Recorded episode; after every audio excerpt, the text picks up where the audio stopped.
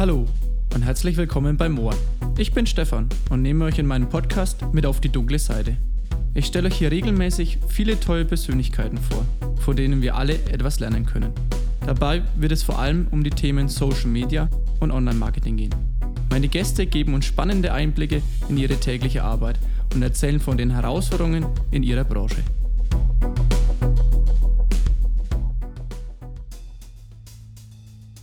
Heute zu Gast Stefan Krug, Musikproduzent aus dem schönen Treppendorf neben Burg Ebrach.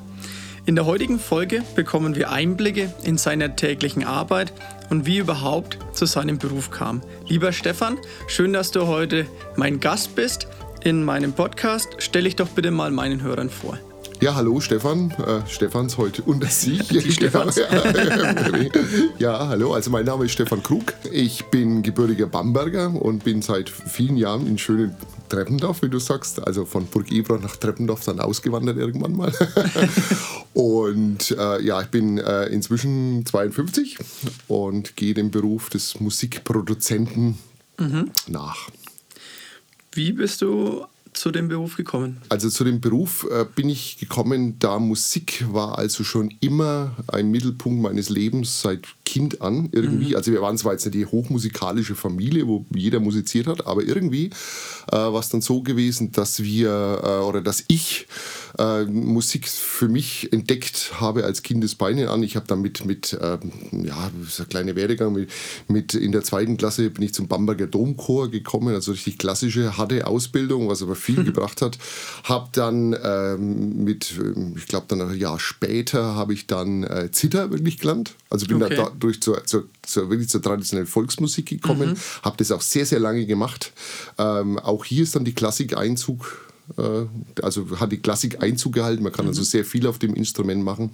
Und ich glaube, eine große Weichenstellung war dann äh, das musische Gymnasium, das E.T. Hoffmann Gymnasium äh, Bamberg, mhm. wo ich dann Klavier gelernt habe. Und die Weichenstellung war bestimmt deswegen auch, weil ähm, auch hier natürlich lernst du Klassik, viel Klassik, Klassik, Klassik und es sind dann zwei Sachen aber passiert in der Zeit. Erstens mal habe ich, wie ja, die anderen haben es mir gehasst, ich habe es sehr gemocht, äh, die Musiktheorie, mhm. ähm, was mir heute sehr viel bringt, die ist mir irgendwie zugeflogen und ja, wenn die anderen gestöhnt haben über Kadenzen und enharmonische Verwechslungen, ich fand es immer irgendwie toll und, hab, und fand es sehr interessant. Und der zweite Punkt war gewesen, ich habe zu der Zeit, das war dann so in den 80er Jahren, wo dann die Musikelektronik natürlich viel Einzug gehalten hat äh, die ganzen Pioniere, die es damals gab. Und das, das habe ich wirklich, ähm, sehr, das fand ich sehr spannend. Und das habe ich auch äh, inhaliert, echt, diese Sachen. Und habe da gemerkt, äh, dass die Popmusik in sämtlichen Facetten äh, mir äh, ehrlich gesagt noch näher kommt als die Klassik. Äh, mhm. Zumindest was sie, was sie also sehr präsent in meinem Leben. Und dadurch ist es auch passiert, ähm, ja, dass also jetzt zum heutigen Werdegang, dass ich eben zur, zur Popmusik kam ähm, damals natürlich noch nie den Gedanken hatte, Produzenten zu werden. Das wusste ja niemand, wie das überhaupt geht. Das war mhm. ja irgendwie, wenn ich zu meinem Vater gesagt hätte, du, ich will Produzent werden, wäre er wahrscheinlich umgefallen. Ja. Er gesagt, wie soll man jetzt das machen? Aber ich habe damals das Glück gehabt, äh, dass ich dann ein bisschen faul in der Schule dann später war und habe gemerkt, ich möchte doch keine Musik studieren und habe dann die Schule gewechselt und habe da jemanden kennengelernt, äh, den ich wirklich zu meinen ganz, ganz engen Freunden zähle. Äh, der Harald Mark, mit dem ich heute übrigens noch arbeite, viel mhm. komponiere, äh, der damals Schlagzeuger war in einer Band Mhm. Und wir haben dann zu zweit angefangen, wirklich Tanzmusik zu, zu machen. Okay ähm, haben Galas gespielt, haben Zelte gespielt, haben Hochzeiten gespielt und ähm, da habe ich gemerkt, das ist so die Welt, wo ich dann schon hin möchte. Habe dann auch eine Ausbildung gemacht als Einzelhandelskaufmann in, in der Musikbranche. Mhm. Nicht bei meinen Nachbarn, bei der Firma Thomann, dann aber jetzt noch bei einem kleinen Laden, bei der Firma Höfer, den soll Das wäre die nächste Frage gewesen. Ach so, okay, sorry. und ähm, ja, und dadurch ist dann viel Hintergrund auch entstanden, was die Technik angeht, was äh, was natürlich Instrumente angeht. Ich habe viele Musiker kennengelernt und, und, und. Äh, das waren so die aller, allerersten Schritte. Ähm, die, ähm, ja, die zu dem heutigen Beruf geführt hat. Und ich weiß nicht, ob ich dir jetzt was vorwegnehme, aber es war dann einfach so gewesen, dass ich damals mit Harry zusammen auch eine äh, etwas größere Band hatte. Und mhm. da war es dann wirklich so gewesen, dass wir Einzug äh, äh, gehalten haben, möchte ich so sagen, in einem großen Studio damals, um die erste Produktion zu machen die ich damals arrangiert habe. Und ich habe dann, nachdem da dann irgendwie ich da rein bin, habe ich gemerkt, da gehöre ich hin. Und da ist die Vision zum ersten Mal so richtig entstanden, das zu machen. Also das heißt letztendlich, ähm, hast du zwar Grundkenntnisse in gewissen Schulen und so weiter mhm. erlangen, auch Theorie. Also mir haben jetzt die ganzen Begriffe beispielsweise nichts gesagt. Mhm. Ähm, auch wenn bei uns in der Ausbildung im Mediengestalter natürlich auch Audio ähm, und genau. Vision dabei ist. Ähm, das heißt also Grundkenntnisse von Schulauf, aber der Rest natürlich dann nach dem schon selbst.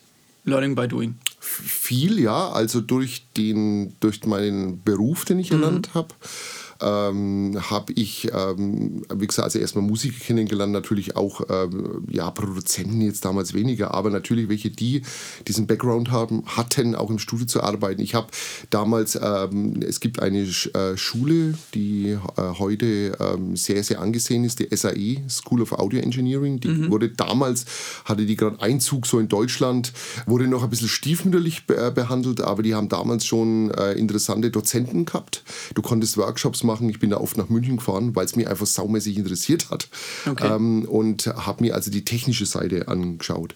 Habe aber immer die Verbindung gehabt zum Musiker. Damals war das immer noch ein bisschen so, es gab dann irgendwie die Techniker und es gab die Musiker und es hat so richtig zusammengeführt, hat es oft nicht. Mhm. Und ich fand genau die Menschen, die es zusammengeführt haben, durch ihre, ja, die haben das äh, einfach gemacht. Also Michael Gretou war für mich zum Beispiel immer ein Mann, ähm, damals in München gelebt, der viele deutschsprachige Künstler zum Beispiel produziert hat hat oder auch Österreicher, also äh, damals Peter Cornelius, äh, mhm. äh, äh Geschichte wie Hubert K. in den 80er Jahren.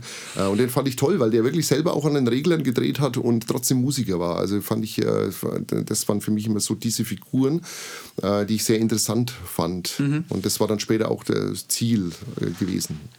Du hattest ja jetzt eingangs erwähnt, dass du aus Bamberg gebürtig bist mhm. und äh, nach dich, äh, es nach Treppendorf gezogen hat und da auch dein Musikstudio äh, ja. eben hast. Äh, wie kam es dazu? War äh, das Musikhaus gegenüber ausschlaggebend oder kam da jetzt, sage ich mal, ein Puzzleteil zum, zum nächsten Puzzleteil?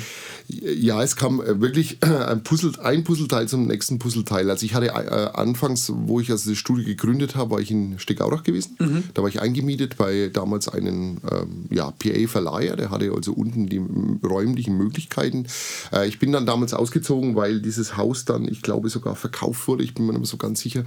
Ähm, und bin dann wirklich äh, durch, äh, ich, ich wollte nicht mehr anmieten damals. Mhm. Ich habe gesagt, wenn ich jetzt umziehe, möchte ich was machen, wo ich schon voraussichtlich bleiben kann denn du hast ja auch immer einen gewissen Aufwand, äh, akustischen Umbau etc. Und wenn du irgendwo anmietest, du musst wieder raus, äh, ist es ja nicht so, dass du sagst, ich ziehe jetzt einfach mal mit, einer, mit, äh, mit einem Laptop um, sondern hast ja dann doch einige Sachen zu machen. Und habe dann mit Hans Thoman wirklich damals gesprochen, aber der nicht ein Grundstück wüsste in Treppendorf, weil Treppendorf war damals günstig, es ist super gelegen, ich, wir lieben es da zu leben, mhm. müssen wir wirklich sagen. Und er hatte zwar damals nichts, aber, aber durch ihn kam ich wirklich zu jemandem und deswegen sind wir dann letztendlich letztendlich in Treppendorf äh, gelandet. Ähm, Hans war natürlich eine gute Anlaufstelle, weil ich auch für ihn freiberuflich gearbeitet habe und ich kenne ihn ja seit 1983 inzwischen. Also äh, das äh, und das hat, hat natürlich schon seine Vorteile auch hier, ja, absolut. Schön, dass du auf jeden Fall bei uns in der Marktgemeinde gelandet bist. Ja, ist auch sehr schön hier.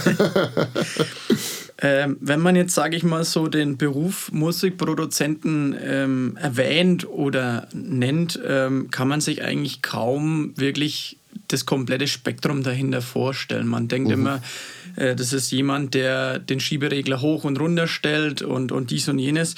Aber wenn man sich jetzt alleine mal das Musikstudio anschaut, mit dem Equipment muss man sehr viel technisches Know-how haben. Ähm, und dann kommt natürlich jetzt wahrscheinlich die Komponente der Software dazu heutzutage. Ähm, wie sieht daher dein, dein täglicher Ablauf aus? Also äh, unabhängig jetzt davon von dem technischen Bereich, sondern wirklich mhm. ähm, hast du tägliche äh, Tonaufnahmen äh, und und und. Das würde mich einfach mal interessieren. Ja. Also was ähm, vielleicht da noch äh, kurz erwähnt, was noch wichtiger ist als die ganze Technik, also sei es Software oder Hardware, mhm. ähm, ist die, die, die, das Musikalische. Denn Soft und Hardware ist letztendlich wie die Säge, sage ich mal, für den Schreiner. Mhm. Ähm, wenn er nicht das richtige Holz dazu hat, kann er Maschinen haben, wie er will, oder das Know-how auch nicht dazu hat. Ähm, es wird hinten letztendlich nichts rauskommen.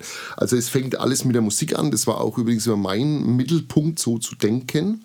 Äh, das ist es immer noch und wird auch so bleiben, denke ich mal. Ähm, natürlich gibt äh, es gibt verschiedene Arbeitsabläufe. Also es gibt, äh, es gibt Tage, ähm, wo du, ähm, also wo wir zum Beispiel auch nur, äh, nur in Anführungszeichen, also nur komponieren, äh, weil ich ja nicht alles das, was ich auch komponiere, selbst produziere. Das kann ja auch sein, dass wir mit anderen Plattenfirmen, mit Universal etc.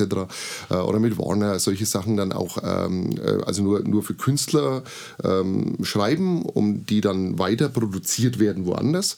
Ähm, es kann sein, dass ich einen Tag ähm, lang nur Postpro mache. Also Postpro ist ein, ist ein Arbeitsschritt, wo man Sachen editiert, wo man zum Beispiel sagt, also ich nehme mal zwei Beispiele, das ist so das, das, das Typische, du hast in einem Song äh, ein Gitarrensolo und der Gitarrist hatte damals drei, vier Solis eingespielt und wir konnten uns dann entscheiden, dass man sagt, man schneidet alles zu einem oder man entscheidet sich für einen, man arbeitet Stimmen nach, ähm, etc. Solche Sachen. Es kann sein, dass man einen Tag lang nur mischt. Mhm. Auch immer nur in Anführungszeichen natürlich. Äh, mischen bedeutet also die ganzen Spuren, die du in einem Projekt hast, wirklich zusammenführen zu einer Stereo- oder Surround-Spur, je nachdem. Ähm, arrangieren ist ein großer, großer Teil meiner Arbeit. Also sprich zu einer bestehenden Komposition, egal ob sie von uns selbst kommt oder von jemand anders kommt, äh, wirklich das Ganze, also wirklich Arrangements zu schreiben, Leadsheets zu schreiben, äh, zu programmieren, also Programming zu machen. Und es gibt natürlich auch Tage, da sitzt man im Büro. Äh, weil äh, die, die Produzententätigkeit hat natürlich nicht nur aktiv mit Musik zu tun, ähm, sondern die hat natürlich auch ähm, mit zu tun, äh, dass man viele organisatorische Aufgaben erledigt. Wir haben ja auch noch ein Label und Verlag dazu. Was ich natürlich auch vergessen habe, klar, was natürlich auch ein ganz großer Teil ist, übrigens um Gottes Willen, darf ich nicht vergessen, und was ich sehr, sehr gerne mache, sind natürlich dann auch Vocalaufnahmen. Also, dass man also Sänger, Sängerinnen ähm, produziert und aufnimmt, ähm, sehr, sehr individuelle Sache. Aber wie gesagt, auch das Büro muss man auch erwähnen, weil du vorhin eingangs die Regler erwähnt hast. Also nicht so, dass man den ganzen Tag am Pult mhm. sitzt, ja, sondern natürlich sind solche Sachen äh, gehören genauso dazu. Ja, und dann möchte ich auch natürlich meinen Hörern mitteilen, dass natürlich auch unsere äh, Podcast-Folgen äh, großteils bei dir im, im mhm. Studio aufgenommen werden und ähm, auch äh, eben solche Leistungen bei dir eben ähm, angenommen oder angefragt werden dürfen. Genau.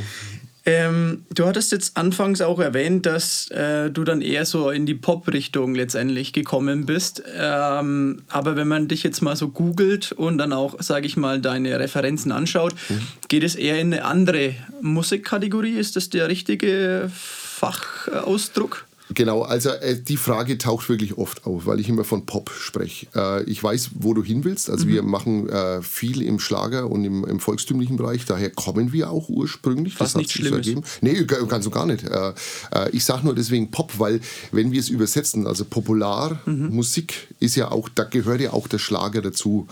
Äh, ich war auch immer so ein Verfechter von, ähm, in welche Schublade stecken wir denn was. Also das zählt nicht nur für unsere Sachen, mhm. sondern generell weil mhm. wir haben, ähm, es, es gibt ja so viele Facetten von jeder Musikrichtung. Also egal, ob das jetzt der Schlager ist, ob das Rockmusik ist, mhm. ob das Jazz ist, ganz, äh, ist ja auch ein ganz äh, großes Feld, wo wir auch wirklich viele Facetten finden.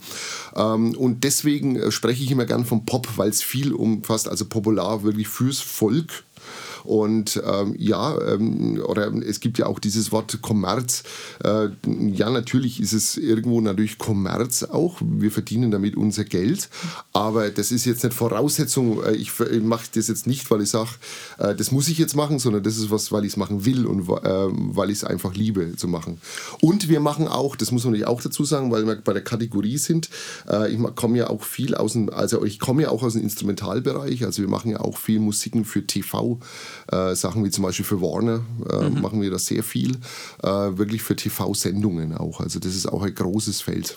Ich wollte jetzt da weder der einen Kategorie was vorne wegnehmen oder sonst was, aber ich glaube einfach, Mhm. dass sich äh, generell, wenn man das jetzt mal so be betrachtet, wenn man vor zehn Jahren gesagt hätte, äh, Schlager, was Ja. ja, worin ja, ja trotzdem auch vielleicht Helene Fischer fällt, Ja. und es dann eben heute betrachtet, dann ist es ja eigentlich, hat sich ja da was gewandelt, würde ich fast sagen. Also das Mhm. Total. Würde ich sagen, das ist ein Popschlager vielleicht. Ne? Ja, genau. Und äh, deswegen war es jetzt weder Ja, ja. schlimm oder sonst was, Nee, nee, sondern so habe äh, ich es ja nicht empfunden. Ich, äh, es ist nur, wir haben in, in Deutschland wird es halt oft so, so versucht man es irgendwie so ein, äh, ein zu, ja, in irgendeine Schublade zu stecken.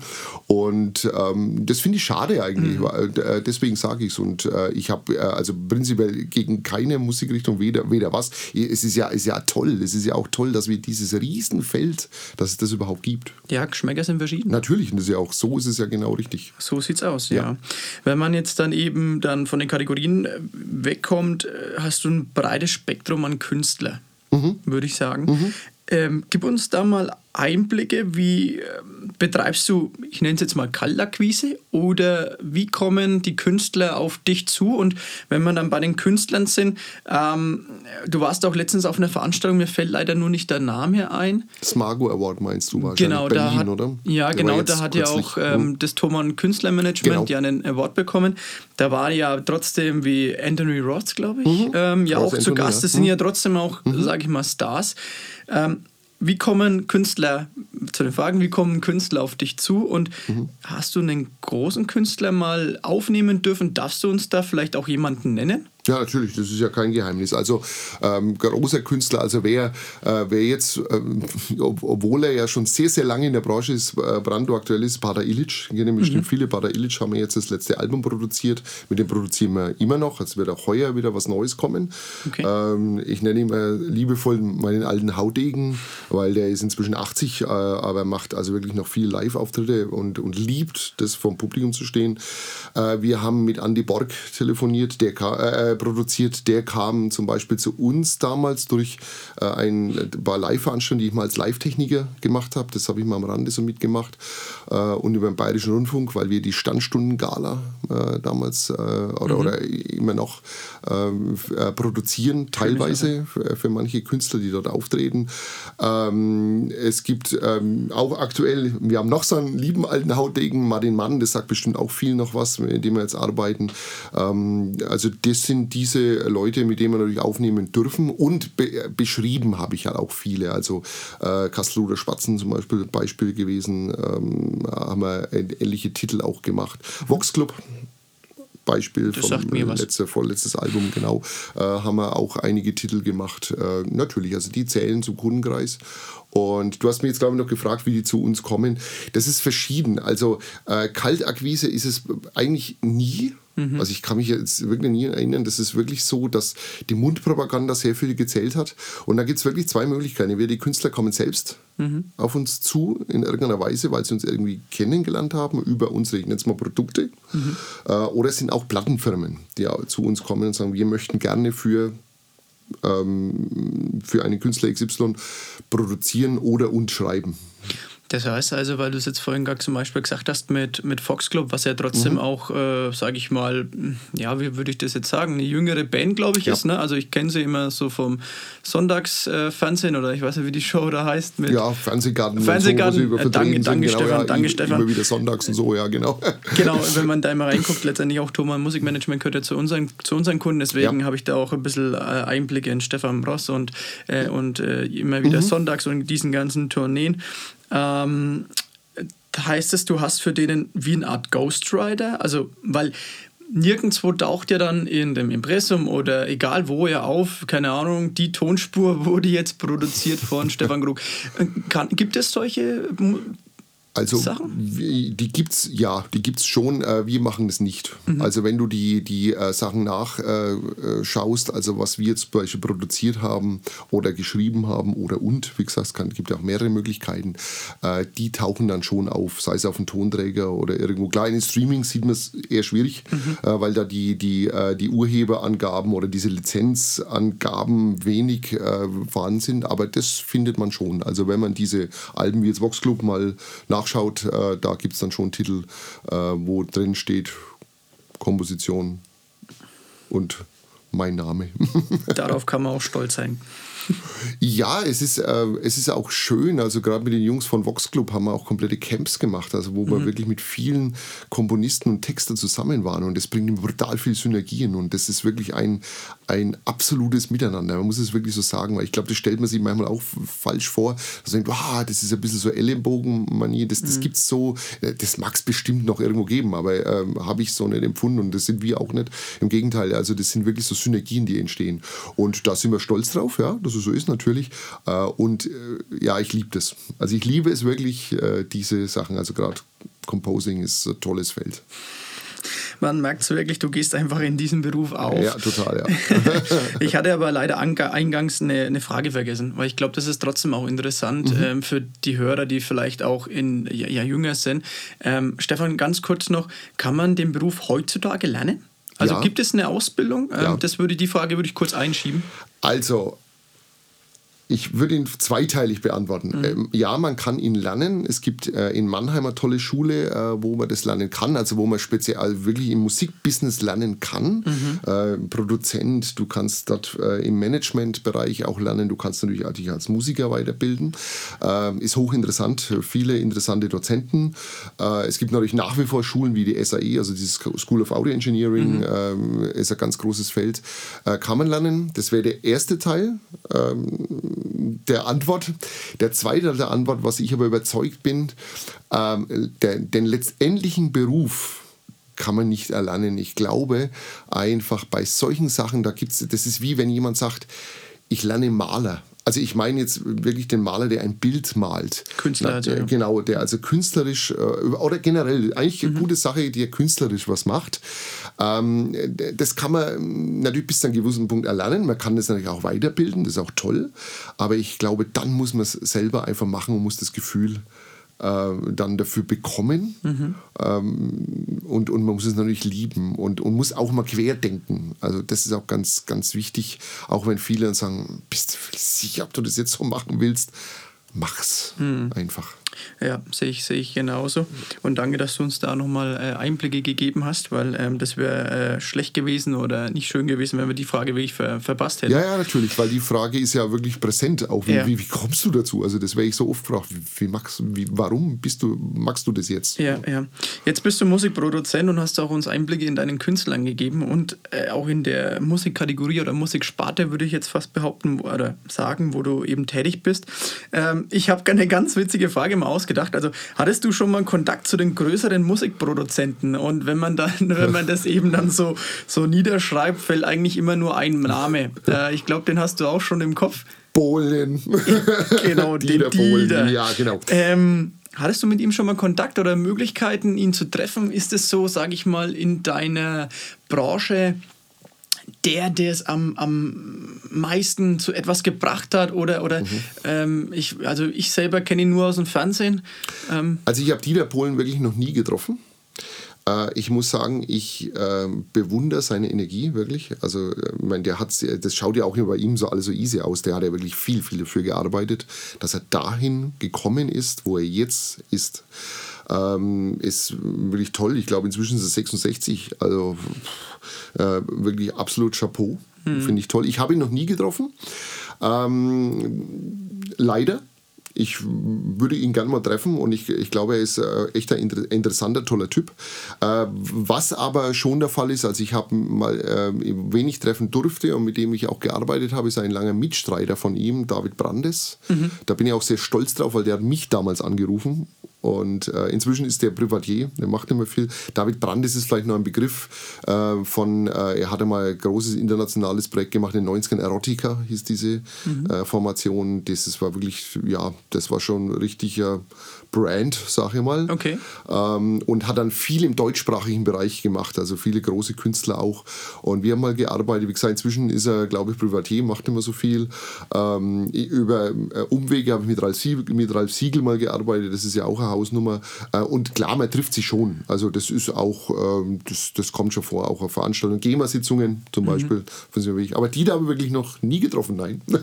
Müssen wir mal ein Meet and Greet organisieren. Gerne, ich bin dabei. Vielleicht haben wir auch Glück und er hört, hört meinen Podcast. Ja, genau. Äh, man weiß es ja nie und ja. Ähm, hört dann eben, dass, er, dass du ihn gerne mal treffen möchtest. Also wie gesagt, ich würde ihn auch ja. gerne mal treffen, um einfach weitere Einblicke einfach in, in dieser Spanne zu bekommen oder allgemein. Ähm, weil auch, mhm. ich frage mich auch immer, ähm, bei so Konzerten zum Beispiel, äh, sind jetzt die Instrumente oder das komplette Bühnenbild äh, aus Treppendorf, also vom Thomann? Das ja. ist eine ganz spannende Frage, was ich halt auch gerne mal vielleicht dann jemanden vom Musikhaus Thomann äh, ähm, erzählen möchte oder, oder stellen möchte, weil es ist Europas größtes Musikhaus, ja. also wird es wahrscheinlich nicht so unwahrscheinlich sein, dass die Künstler hier Equipment mhm. vom Thomann benutzen, oder? Da wirst du in aller Welt ganz, ganz viel finden. Absolut, ja, absolut. Ja. Also ganz, ganz einfach spannend, wie das sind so Fragen. Also Musikbranche ist einfach wirklich ähm, ähm, ein spannendes mhm. Thema. Wir haben es jetzt vorhin auch schon gehabt, wo ich gesagt habe, ähm, vor zehn Jahren beispielsweise, wenn du Helene Fischer erwähnt hättest, ähm, hätte man vielleicht äh, die etwas ältere Generation sie gekannt. Äh, ging ja dann los mit, mit äh, ihrem einem Sommerhit. Ähm, und dann hat sich die, Mos äh, die Musikbranche letztendlich gewandelt mhm. in den letzten Jahren. Ja. Ähm, eher für dich ins Positive oder ins Negative? Weil auf die anderen Sachen mit äh, Digitalisierung kommen wir gleich zu sprechen. Mhm. Ich meine wirklich von Stimmungslage her. Also für, ich muss dir ganz ehrlich sagen, für mich absolut ins Positive, weil wir sind genau an dem Punkt, äh, den wir eingangs mal erwähnt haben. Äh, es fällt ein bisschen dieses Schubladendenken jetzt dann doch äh, mehr oder weniger ähm, weg. Also es gibt natürlich jetzt äh, diese, diese große Welt, Helene Fischer, die, die so einzigartig ist im Schlager. Das lässt auch in der Größenordnung nicht viel nebeneinander zu. Die hat es auch absolut verdient, weil sie meiner Meinung nach alles erfüllt, äh, was man braucht, um da zu sein, wo sie ist. Mhm. Äh, ich habe sie übrigens schon öfter mal getroffen und ähm, das ist wirklich jemand, der toll arbeitet an sich und der einfach was darstellt und wirklich was Tolles auch macht. Aber neben ihr, sie hat es eigentlich salonfähig gemacht. Du hast es jetzt ein bisschen erwähnt. Also es hätten wirklich viele gesagt, wow, was will ich denn jetzt mit Schlager? Das hat sie wirklich so hingekriegt. Äh, ich ich mache immer so eine Brücke wie in den, in den 90er Jahren zum Beispiel die Schürzenjäger im volkstümlichen Bereich, mhm. äh, wo man plötzlich dann ähm, äh, Sachen entdeckt hat, die man vorher vielleicht gar nicht wollte oder, oder, oder gar nicht gewusst hat, dass es es überhaupt gibt irgendwie. Und genau das ist jetzt passiert. Und was jetzt passiert ist, es gibt wirklich in unserer, bleiben wir einfach mal in dieser deutschsprachigen Musik, plötzlich tauchen Facetten auf, die sind so spannend. Also ich habe gerade im Moment das absolute Beispiel ähm, hier im Haus, das sind zwei Beispiele, die muss ich wirklich mal nennen. Kein ich habe eine, äh, eine ganz, äh, ein, also eine junge Singer-Songwriterin, nenne ich sie jetzt einfach, weil auch da ist es jetzt schwer zu sagen, wo, wo welchen, welch, auf welche Katalogseite mhm. nehme ich sie denn, äh, mit der ich schreiben darf, ist es Bamberg, Stefanie Schubert ist ihr Name, äh, die vollkommen authentische Sachen macht, wo ich sage, wow, wo geht es eigentlich hin? Der rote Faden ist sie selbst und, ähm, das, äh, und das, das, zweite Beispiel wohnt hier im Haus. das ist nämlich meine Frau, so haben wir uns kennengelernt, weil ich mir viel auf Authentik ähm, Wert gelegt habe und über die damalige Plattenfirma kennengelernt haben, wo wir auch Sachen gemacht haben, äh, die, man, die man auch bestimmt in den Schlager steckt, aber die einfach anders sind, die ein bisschen, äh, vielleicht ein bisschen lyrischer manchmal sind, die andere Aussagen haben, äh, wo man am Anfang keiner gewusst hat, was soll ich mit anfangen. Das mhm. war ganz, ganz schwierig in der Medienwelt. Und plötzlich ging da eine Tür auf. Und ich glaube, diese Sachen, die jetzt passieren, die sind so intensiv und ich finde sie hochspannend und äh, absolut zum Positiven, muss ich ganz ehrlich sagen. Finde ich nichts Negatives. äh, ebenso. Also ja, ähm, schon, ne? wirklich, ja. Genau. Ähm, weil man auch heutzutage, ich sag's mal blöd gesagt, man kann einfach die Lieder wie Helene Fischer oder ähm, andere Künstler einfach hören. Wenn man da wirklich äh, auf der Arbeit äh, achteinhalb Stunden Spotify hört ähm, und geht jetzt in den aktuellen Charts rein, ja. das, das hat meiner Meinung nach beispielsweise nichts mehr mit Musik zu tun. Also das ist ja nur noch ähm, ja. ja, genau. Vor allen Dingen, da muss man auch dann natürlich auch sagen, ähm, klar, man darf auch nicht davon ausgehen, wenn man jetzt diese wenn man jetzt äh, ähm, also unsere äh, konservativen Medien hört, nenne ich es jetzt mal, ohne das schlecht zu meinen, aber wenn ich jetzt Radio höre, habe ich natürlich immer gewisse Laien und die meisten Sender sind dann so gestrickt, dass, sie, dass die Rotation, also sprich das, was sich immer wiederholt, relativ klein ist. Nicht alle, muss man auch dazu sagen. Ähm, also das heißt, was man da Kadenz bekommen, ist ja auch nicht das, was nur das, was es gibt. Mhm. Es gibt ja viel mehr außenrum und das ist ja das Tolle daran. Das stimmt, das ist auch das Traurige. Dass, dass das ist, genau, das ist zwar traurig, aber wenn man sich mal auf anderen Plattformen bewegt, wird man merken, da gibt es wirklich sehr interessante Felder. Ja. Ähm, mit einem weltweiten Wachstum, ich habe ein bisschen nachgeforscht, von 45,2 Prozent ist Streaming aus mhm. der Musikbranche nicht mehr wegzudenken. Das mhm. heißt Spotify, iTunes und und und. Ähm, wie siehst du die Sache? Das geile Zahlen, ich rieche jetzt gar nicht so gewusst, aber ja, es ist halt ja. äh, letztes Jahr 45,2. Also das heißt, mhm. man bewegt sich immer mehr eigentlich. Genau, also es ist steigend auf jeden Fall, ja. Ähm, wie sehe ich das? Also ich muss ganz ehrlich sagen, am Anfang ähm, haben, also das trifft wahrscheinlich nicht nur für mich zu, äh, die jetzt doch schon ein paar Jahrzehnte in diesem Beruf sind, äh, haben wir das Ganze ein bisschen ähm, besorgt gesehen. Ähm, das lag einfach ganz einfach daran. Äh, ich glaube, es, äh, wir haben viele Bereiche, die, also viele Bereiche der Musikschaffenden, würde ich mhm. mal sagen, äh, haben verpasst, äh, in diese Richtung zu denken äh, und mit dem Internet zu arbeiten. Also ich glaube, es gab wirklich viele, die haben gedacht, oh Gott, das Internet, hoffentlich sieht es mich nicht und es geht an uns vorbei. Äh, das ist natürlich, ja, so kann man eigentlich nicht denken. Mhm. Ähm, da hat auch der Gesetzgeber das manches auch verschlafen weil es okay. einfach zu schnell ging. Und es war am Anfang natürlich schon ein bisschen besorgniserregend, weil natürlich zu sehen war, wo wir unser Geld mit verdient haben, nämlich sprich Plattenverkäufe etc. Also ich sage jetzt wirklich mal Platte, also alles, was reingehört, Vinyl, CD, tralala, mhm. äh, ist natürlich nach hinten, geht natürlich, wird natürlich weniger äh, klarer genau. Fall. Äh, inzwischen äh, ist das, hat sich aber das Ganze gewandelt und das machen uns viele junge Kollegen vor, auch viele junge Künstler. Ähm, inzwischen ist es so, dass, dass das eine absolute Chance ist, denn wir hatten noch nie so viele Möglichkeiten äh, an Verbreitung von Musik. Wir hatten noch nie die Möglichkeit, Künstler äh, zu platzieren, äh, die, die jetzt in den, in den normalen, nennt man mal das Wort Konservativmedien, also sprich unser ganz normales TV-Radioprogramm, mhm. einfach nicht stattfinden, weil es da irgendwie eben diese, diesen Bereich nicht gibt. Den kann man jetzt hier erfüllen. Und diese Künstler haben ja auch Zulauf ähm, im, im Live-Programm. Das heißt, die Musik findet dadurch auch wieder ein bisschen zurück, äh, da wo sie herkommt, nämlich auf die Bühne, direkt vor den, vor den Leuten. Äh, und da habe ich den Stream, der ist dann einfach nochmal mehr verbreitet, wo die auch die Möglichkeiten, wo, wo auch die Möglichkeiten sind, um sie zu verbreiten. Äh, letztendlich äh, wird es eine ganz große Nummer werden und ich sehe es heute positiver denn je. Ein was muss man natürlich vielleicht im Klaren sein, die sogenannten goldenen Zeiten, für uns Produzenten sind vielleicht rum. Mhm. Also ich nenne wirklich jetzt mal die goldenen Zeiten. Wir waren vorhin bei Dieter Bohlen, mhm. der natürlich auch äh, sich, äh, ja, der viel Geld damit verdient hat. Das ist ja kein Geheimnis. Ja, das ist auch vollkommen okay. Die Zeiten ja. waren so.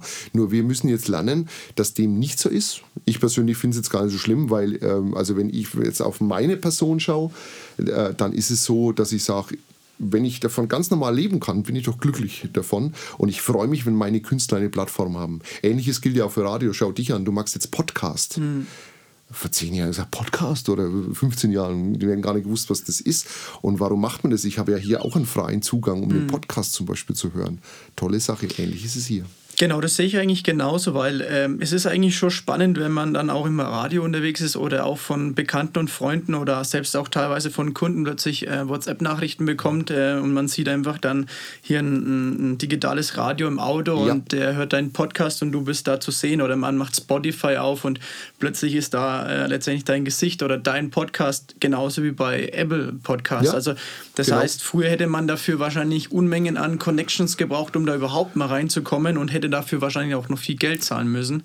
Ähm, heutzutage, wenn man weiß, wie es geht, ähm, kann man sich dort platzieren und meiner Meinung nach ist ähm, der, ja, der Wachstum der Musik, äh, der Streaming-Anbieter in der Musikbranche eigentlich eher zum Positiven. Ja. Um einfach auch Künstlern, die jetzt wirklich sagen, ich habe eine tolle Stimme, ähm, ich möchte einfach mal versuchen, was zu machen, die Chance zu geben, bei Spotify einen Song einzustellen. Genau. Und ähm, vielleicht, und so ist es ja auch, ähm, muss ich gar nicht bei Deutschland sucht den Superstar auftreten, wird aber trotzdem vielleicht von den großen Musikblatt Musikplattenfirmen gefunden. Ne? Richtig, also äh, ich glaube, es sind zwei Sachen. Die eine Sache, äh, genau, also wie gesagt, die Verbreitung Verbreitung, über die wir gesprochen haben. Und äh, natürlich ist das Problem, was wir ein bisschen mit bei, im, im Urheberbereich haben, dass die, die, äh, ähm, dass die Urheber, also sprich die, die Songwriter, natürlich durch diese, durch diese Plattformen äh, benachteiligt sind von, von den Auszahlungen. Das haben wir einfach nicht so richtig im Griff. Aber wir haben die Verbreitung und genauso ist es. Du wirst aber gefunden und dann passieren eben diese Sachen, dass du sagst, ich komme auf die Bühne zum Beispiel mit. Ähm, die, die Plattformen Deutschland sucht einen Superstar, Voice of Germany, was es alles gibt. Äh, ja, äh, da habe ich immer so ein bisschen geteilte Meinung dazu. Das ist auf der einen Seite toll, mhm. dass es die gibt. Auf der anderen Seite ist es natürlich trotzdem mehr für mich immer so Daily Soap. Okay, also, ja, gut, die Anfang ist auf jeden Fall bei. Und es gibt ja noch viele andere Künstler, die toll sind, die da nicht stattfinden. Und das zeigen die uns ja auch, äh, diese Künstler, die dann auf die Bühne gehen und, und ziehen Leute. Ähm, natürlich ziehen die jetzt vielleicht keine 10.000 in die Köln Arena, das müssen die aber auch gar nicht. Mhm. Ähm, weil gerade äh, bei vielen, also wir haben zum Beispiel hier im Haus äh, so eine, für uns wichtig ist immer die Authentik. Das ist so unsere, äh, das ist eine Message, die wir gerne nach außen geben. Wir möchten authentische Künstler. Das, das machen wir auch und das leben wir auch. Und diese authentischen Künstler, die können auch auf die Bühne gehen und haben 100 oder 200 Zuhörer und wirken dadurch vielleicht sogar noch mehr authentisch. Und die gibt es ja auch dadurch. Und wie gesagt, was wir gerade gesagt haben, und die Verbreitung ist ja trotzdem da an den großen Markt über das Streaming, ähm, über die ganzen, also über die ganzen Streaming-Portale. Ja, du hast es auch vorhin mal anfangs, oder mit den Künstlern ist es ganz cool. Ähm, rat einmal, wie viel Andreas Gabalier, als er angefangen mhm. hat, ähm, 2011 müsste es gewesen sein. Ich habe jetzt gerade äh, versucht zu, zu googeln, als du mit mir, ähm, als du dann eben noch deine letzten Worte gesagt hast. Mhm. Rate einmal, vor wie vielen Leuten er 2010 in Lichtenfels in der Stadthalle gespielt hat. Ja, das wären also so, äh, ja, gut 300, 400. Nicht mal gewesen sein. Es waren 100. 100. Hm. Es waren 100 Leute. Ähm, mhm. Zwei davon war, war meine Frau und ähm, meine Schwiegermutter. Die ja. haben damals äh, Tickets eben bekommen und waren da oben. und äh, ich war jetzt letztes Jahr auf einem Konzert, da waren 75.000. Ja. Ich würde einfach, um einfach da auch die Brücke zu bauen, ich glaube einfach sein ganz großes Plus waren einfach Streaming-Dienste, mhm. ähm, die ihm einfach so schnell wie möglich bekannt gemacht haben und YouTube. Ja, ja, bestimmt. Na, natürlich. Also ähm, ich kenne ja seine alte Plattenfirma, die es ja leider nicht mehr gibt, die zur Universal übergegangen ist, mhm. Koch. Und habe da auch äh, diesen, diesen Werdegang ein bisschen mitbekommen von ihm, weil ich seinen ehemaligen Manager übrigens ganz gut kenne. Ähm, und äh, das, das, war nicht, das war übrigens gar nicht einfach. Hm. Also um, äh, er ist ja auch ein, ähm, auch ein Typ, der eher auch bescheiden daherkommt er auch ein bisschen, äh, er ist eigentlich so der ruhigere Typ, der auf der Bühne sehr aufgeht. Und ähm, der hat also auch wirklich auch viel einstecken müssen. Äh, das, auch da darf man es nicht vergessen. Und äh, der kann auch was. Und äh, natürlich sind hier solche Verbreitungsmöglichkeiten der, der einzige Weg. Vox Club hatten wir vorhin. Jeder kennt diesen YouTube-Clip äh, in diesem Einkaufszentrum. Ähm, das hat die einfach damals weitergebracht. Mehr als, als ein Plattenverkauf. Mhm. Letztendlich. Ja. Nee, du hast es auch erwähnt, ähm, das möchte ich auch sagen, Andreas ist echt ein, äh, ich nenne jetzt mal einfach Andreas, weil er einfach auch ein Kumpeltyp ist. Wir ja. waren in, äh, in Österreich auf Konzert und haben ihn tatsächlich treffen dürfen, als er mhm. einen kleinen Spaziergang machen hat und äh, oder gemacht hat und das ist einfach faszinierend. Da kommen 75.000 Leute kommen zu ihm nach Österreich und er läuft einfach mit jemandem an der Seite rum und wird auch nur erkannt oder wir haben ihn nur erkannt wegen seinem Tattoo auf der Wade. Okay. Und dann durfte man haben ja auch mal kurz fünf Minuten mit ihm reden dürfen und ein Selfie gemacht. Ja. Aber das fand ich einfach spannend, wie Künstler auch eigentlich, sage ich mal, oder es hat mir dann gezeigt, auch Künstler oder Profis, egal in welcher Art, sind dennoch einfach Menschen. Mhm. Und, Absolut. Und der hat es einfach wahrscheinlich für sich gut gefunden, einfach noch einen Spaziergang zu machen. Ja, natürlich, klar. Also das ist ja auch diese Seite, die gibt es ja genauso, genau, das darf ja. man nie vergessen. Ja. Wenn man jetzt äh, zurückkommt äh, zu den Streaming-Diensten, es hat alles auch was mit der Digitalisierung zu tun und mhm. äh, das ist ja auch letztendlich ein Schwerpunkt von meinem Podcast, wo ich sage, ähm, ähm, Social Media Marketing oder aber auch die Digitalisierung einer Branche fasziniert mich und interessiert mich. Würdest du dann eher sagen, wobei du hast eigentlich darauf auch schon eine Antwort gegeben, ist, äh, hat die Digitalisierung die Musikbranche zerstört? Nein. wenn ich jetzt mal hingehe und sage nur mal, ja, ich musste meine ganzen CD-ROM-Rohlinge wegschmeißen und meine, meine Plastikhüllen auch noch wegschmeißen. Stimmt. Würdest du sagen, okay, das war dennoch was Schönes, einfach was in der Hand zu haben? Das ist eher der negative Teil von den Musikstream-Diensten oder sagst du, nee, äh, nur Positives? Also, ähm, du hast was angesprochen, da, da würde ich, das würde ich dir wirklich unterschreiben. Was ein bisschen zerstört wurde und was, glaube ich, in die Köpfe wieder ein bisschen zurück muss, äh, ist die Sache, dass äh, Musik in vielen Köpfen keinen Wert mehr hat. Äh, und damit meine ich jetzt nicht nur den Geldwert, sondern es geht äh, darum, äh, wenn, wenn du heute was Musikalisches kreierst, dann brauchst du immer kreative Leute dazu, du brauchst Musiker dazu, ähm, ähm, etc. Das ist ja ein, immer ein Prozess, der auch dann einen, einen gewissen Wert hat, ähm, sowohl natürlich wirtschaftlichen Wert als auch einen, wie will ich ihn sagen, auch ideellen Wert natürlich. Mhm. und ich glaube, da passiert einfach Folgendes, es liegt aber, glaube ich, einfach an uns selbst. Wenn ich, ich will gar nicht einmal die CD nehmen, sondern ich nehme mal die Schallplatte, dieses Vinyl Okay. Die ganze Vinyl. Und da habe ich eine große äh, Schallplatte und ein, eine große Verpackung und ich mache auf und kann da drin lesen. Dadurch habe ich was in der Hand, ähnlich wie bei einem Buch, mhm. ähm, was so einen gewissen, da versteht man irgendwie, ähm, da haben Leute mitgearbeitet, die da kreativ waren, etc. Das hast du natürlich jetzt im Streaming nicht, weil du klickst drauf und sagst, oh, das Lied gefällt mir nicht, das nehme ich das nächste. Das würdest du mir Platte nicht machen. Da hättest du dich höchstens geärgert, dass ich mir die Platte gekauft habe mhm, ja, und stimmt. die gefällt mir jetzt nicht. Das, das, äh, das ist auf jeden Fall ein Nachteil. Äh, ich glaube, weil viele die Vorstellung, du setzt dich jetzt, sind wir beim Produzentenalltag, früher mal vom Rechner, drückst irgendwo auf irgendeine Taste und hinten kommen dann fünf Hits raus am, am Tag, mhm. äh, was so eben nicht ist. Das, das ist bestimmt ein Nachteil, aber es hat, die, aber es hat natürlich die, äh, die Musik nicht zerstört.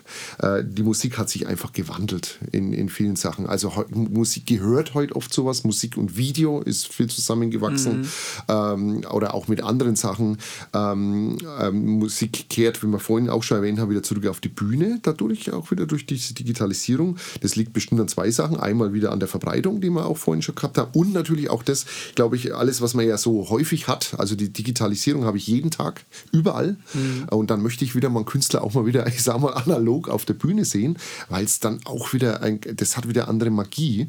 Äh, und dadurch bin ich überzeugt, dass die Digitalisierung das nicht zerstört. Und ich glaube, da wird oft einmal auch mehr draus gemacht, als es wirklich ist, weil wir haben die Digitalisierung auch in anderen Branchen und auch da gibt es Vor- und Nachteile, natürlich, das ist ganz klar. Aber, ähm, also, aber es gibt auch Branchen, die wirklich vielleicht damit auch zerstört worden sind, weil sie keine Berechtigung mehr im Markt mhm. haben. Aber die Musik wird sich dadurch nicht zerstören. Nein. Du hast es vorhin auch erwähnt und es ist trotzdem auch eine spannende Frage, die ich dir auch schon mal abseits des Podcastes ja. äh, gefragt habe. Ähm, wie verdient man in der Musikbranche dann heutzutage Geld? Also wenn ich ja meine CD-Rohlinge nicht mehr brennen kann, die ich vielleicht für 5 Euro oder 7,50 Euro oder 7,50 Mark damals verkauft habe in den mhm. Läden, ähm, wie funktioniert das? Äh, woher bekommt ihr dann oder deine, deine Wenigkeit, woher bekommt ihr das Geld? Mhm. Also fangen wir von hinten an. Also natürlich verkauft man ab und zu schon mal Tonträger. Also gerade die Künstler, die live noch draußen unterwegs sind, verkaufen wirklich vor Ort, weil man, glaube ich, auch dann den Künstler gerne mit nach Hause nimmt. Und was wird da sind wir wieder beim Wert auch mhm. ein bisschen. Äh, das schon, das ist natürlich sehr gesunken, aber es ist zumindest ein Teil.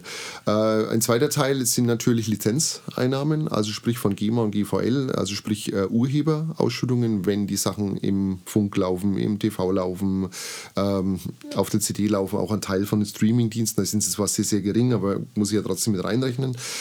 Ähm, GVL sind, äh, ist, äh, schüttet Leistungsschutzrechte aus für zum Beispiel Produzenten, mhm. für, für Musiker, wenn sie auch TV-Radio dort stattfinden. Das ist noch die Voraussetzung, dass sie auch dort stattfinden. Ja. Und dann ist es so, ähm, der Hauptteil ähm, ist natürlich trotzdem so, wie es bei dir auch jetzt zum Beispiel in der Agentur sein wird, dass ein Kunde kommt und dir einen, einen Auftrag für ein Projekt zum Beispiel erteilt oder für einen Prozess. Es gibt auch Prozesse, die wir machen, die also nicht enden, die immer weiterlaufen, mhm. äh, die das dann ähm, bezahlen, auch ganz normal. Das ist ein Kunde, sagen wir, der das bezahlt, weil er dann auch wieder dann durch zum Beispiel durch seine Auftritte dann äh, oder dadurch auch die Möglichkeit Auftritte zu machen mit seinen eigenen Titeln, ähm, wo er dann auch durch seine Gagen diese Gelder wieder zurückholt. Oder es gibt auch so Modelle. Ich habe auch einen Künstler, da haben wir so Modelle, der dann einen Teil, ähm, einen gewissen Prozentteil von seiner Gage äh, dann bezahlt und dadurch wird die Produktion abgeglichen.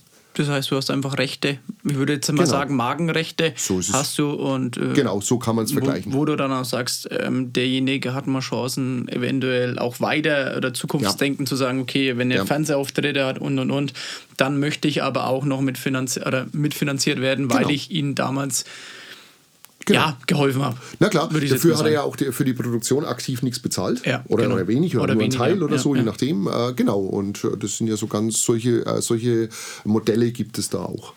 Ähm, ich glaube aber auch, dass die Digitalisierung euch Künstlern oder Musikproduzenten wahrscheinlich geholfen hat, ein bisschen die Insights, also Statistiken, wie oft wird ein Song wann, wo, wie gespielt, schon eigentlich auch Vorteile gebracht hat.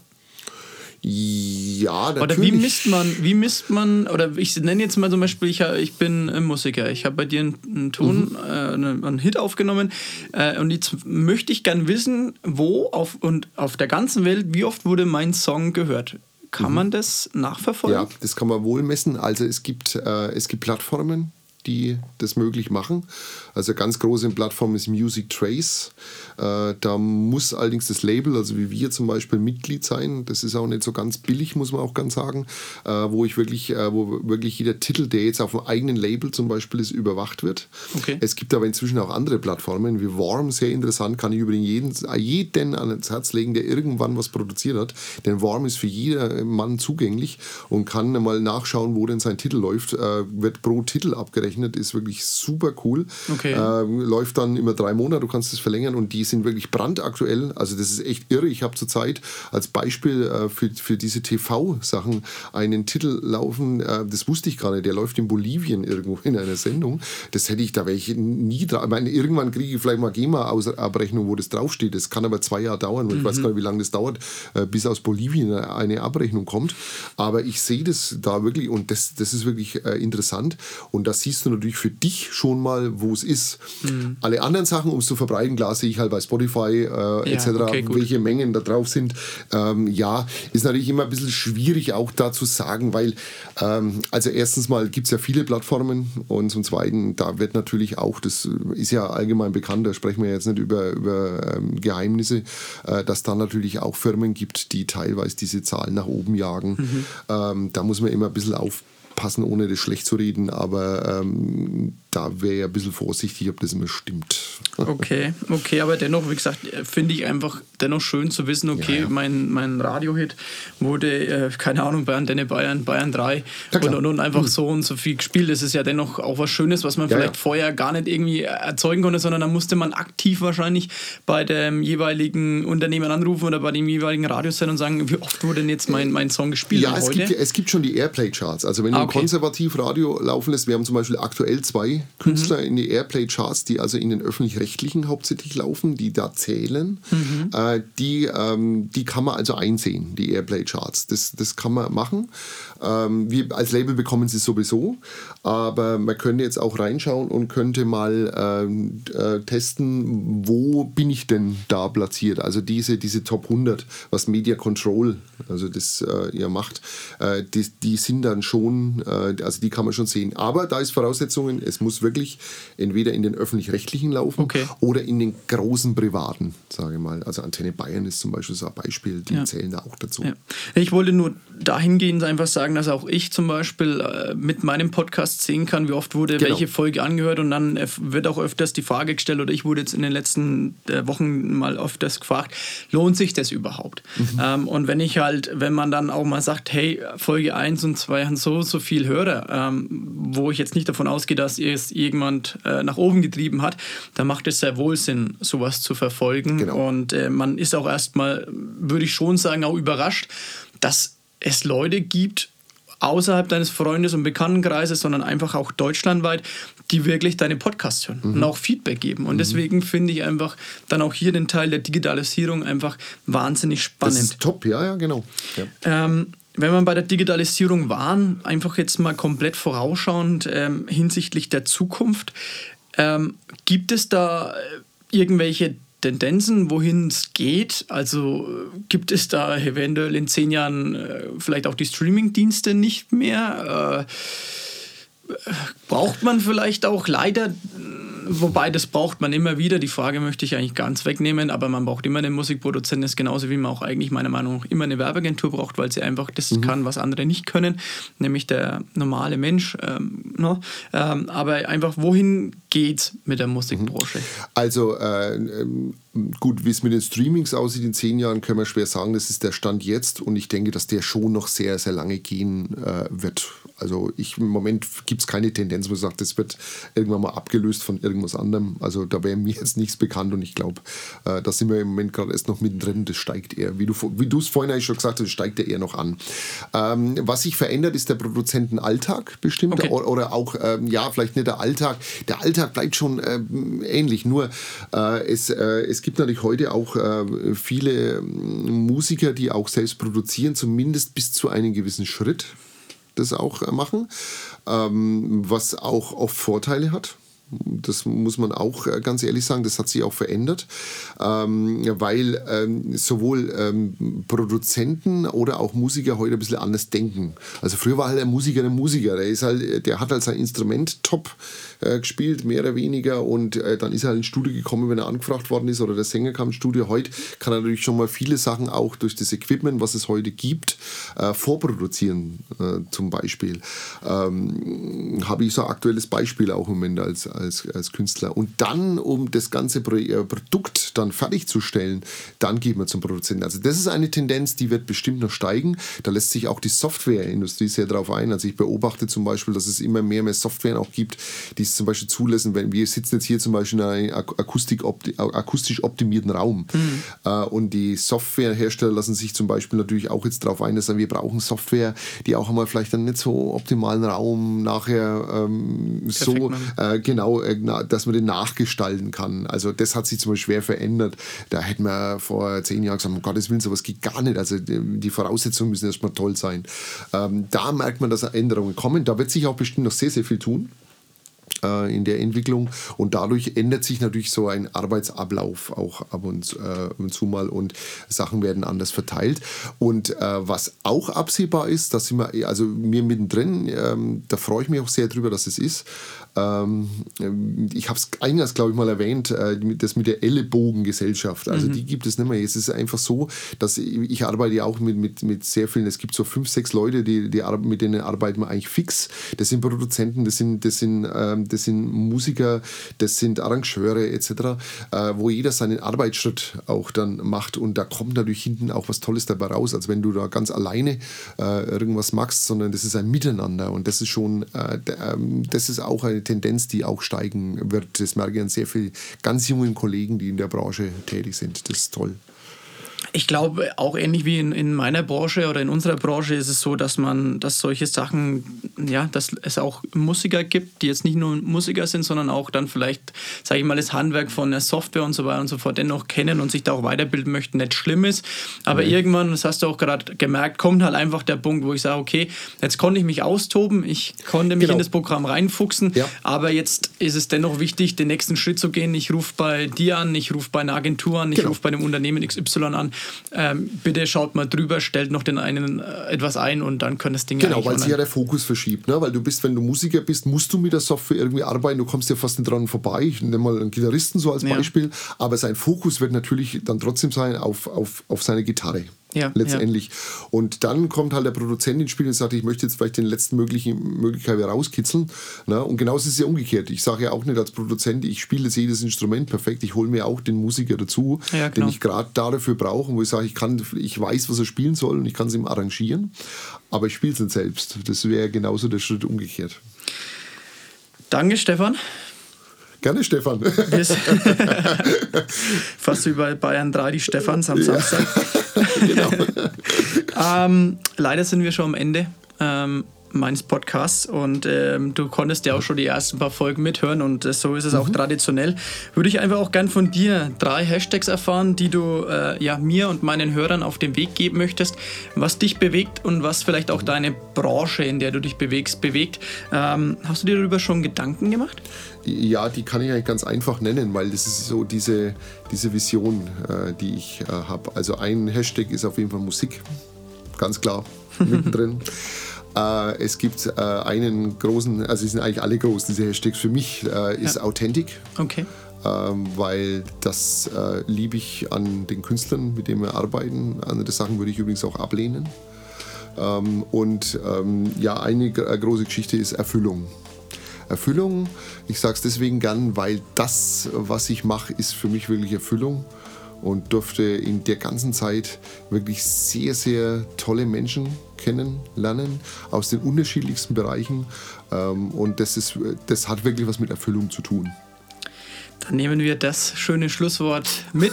Und äh, wie gesagt, ich sage nochmal Danke. Danke, dass du heute mein Gast warst. Ich wünsche dir für die Zukunft alles Gute und nur das Beste. Vielen Dank, Stefan, dass ich Gast sein durfte. Das Gleiche wünsche ich dir und wir werden uns ja, denke ich, in der Zukunft noch öfter über Weg laufen, wo ich mich sehr drüber freue. Gerne, gerne. Tschüss, mach's gut. Bis bald. Tschüss.